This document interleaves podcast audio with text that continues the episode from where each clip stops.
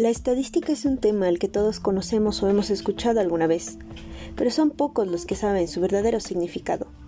¿Por qué es importante estudiar la estadística? ¿Cuáles son los fundamentos y características de la estadística que se encuentran en la pedagogía y la educación? En esta ocasión presentaré la descripción de la estadística como un contexto que influye mucho en el desarrollo de la educación, pues hoy en día su uso ha sido de suma importancia para la detección de problemáticas y entornos que necesiten una mejora para el desempeño del ser humano como miembro de una sociedad, asimismo como sujeto desarrollador de la educación. Y para ello, comencemos con este interesante podcast.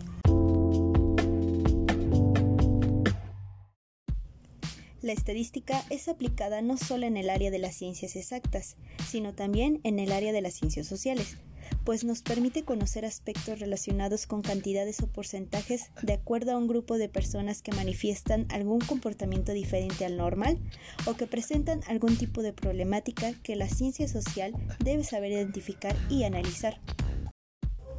Por ejemplo, dentro del campo de la educación, un pedagogo que cuenta con conocimientos de estadística puede analizar cuáles son las dificultades que los niños de un cierto rango de edad llegan a presentar. Y con esto, la finalidad que lleva la estadística a conocer estos resultados será demostrar quiénes tienen más dificultades o quiénes presentan más de un tipo de dificultad a la hora de aprender. Por eso es importante que tengamos en cuenta qué es la estadística y cómo se caracteriza de acuerdo a la forma de trabajo de cada ciencia social, que en nuestro caso es el de la educación. Sabemos que la estadística no nos ayuda a encontrar las causalidades de un problema social, pero sí nos ayuda a identificar las variables en cantidades que afectan a este problema social, ya que permite profundizar más el entorno en el que se lleva a cabo una investigación de carácter educativo. Nosotros podemos pensar que la estadística siempre cuenta con un carácter rígido al que le corresponde trabajar con números y cantidades exactas, es decir, con información cuantitativa. Pero ¿quién nos dice que esto es lo único que la estadística sabe hacer?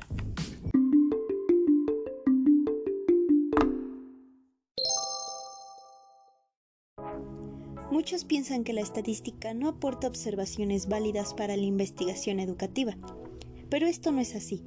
Pues una investigación que está dentro del trabajo de una ciencia social puede contar con técnicas tanto cuantitativas como cualitativas, es decir, no se limita a la aplicación de las diversas técnicas que se aplican en una investigación.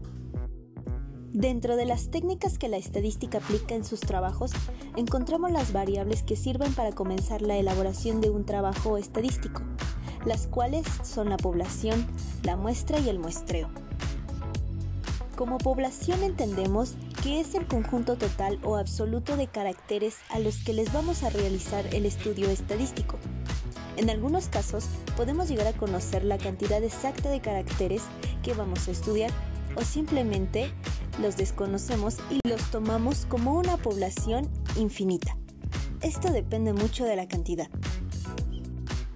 Por otro lado, la muestra se describe como una pequeña parte o porción tomada de la población estudiada. Esta pequeña porción será lo que nos ayudará a encontrar la posible causalidad del problema que estamos analizando, por lo que es importante que sepamos rescatar la muestra que inspeccionaremos en nuestro estudio. Por último tenemos al muestreo, que es el resultado que describirá el promedio general de las causalidades del problema que estamos estudiando. Es decir, lo que el muestreo nos explica es lo que describe no solo a la muestra que tomamos de la población, sino que describe a la población estudiada en total. Además de esto, no solo contamos con que la estadística haya mostrado los resultados que encontró en su estudio, sino que necesitamos que esos resultados sean descritos o explicados fácil, sencilla y brevemente por lo que aquí podemos dar una de las características de la estadística que es la descripción estadística. Después de que contemos con la descripción estadística, pasamos a lo que se conoce como inferencia estadística, que es la relación que el investigador creará entre el resultado del estudio estadístico con la información que se ha sacado empíricamente y bajo su observación, sin ningún tipo de estudio cuantitativo anteriormente por lo que ahí el investigador decidirá si la información estadística es válida o errónea para su investigación. así como vemos la importancia que la estadística tiene para el estudio de las ciencias sociales. Específicamente, hablando de la educación, la estadística es una de las herramientas que más fama puede tener al momento de realizar estudios de carácter científico, pues no solo tratamos de encontrar los problemas que, tanto los docentes como los educandos, presentan sobre sus distintos roles, sino que además ayuda al análisis de técnicas y soluciones que podemos aplicar para dar una mejora en la construcción de la educación y así mejorar la concepción ideal del hombre. Hemos conocido un poco acerca de la estadística y su aplicación o forma de trabajo en la ciencia social de la educación, compárteme qué es lo que piensas. ¿Crees que es importante que la estadística siga trabajando al lado de la educación?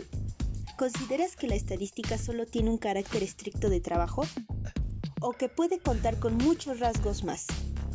Yo soy Araza Contreras y esto fue Estadística y Educación como grandes amigos laborales.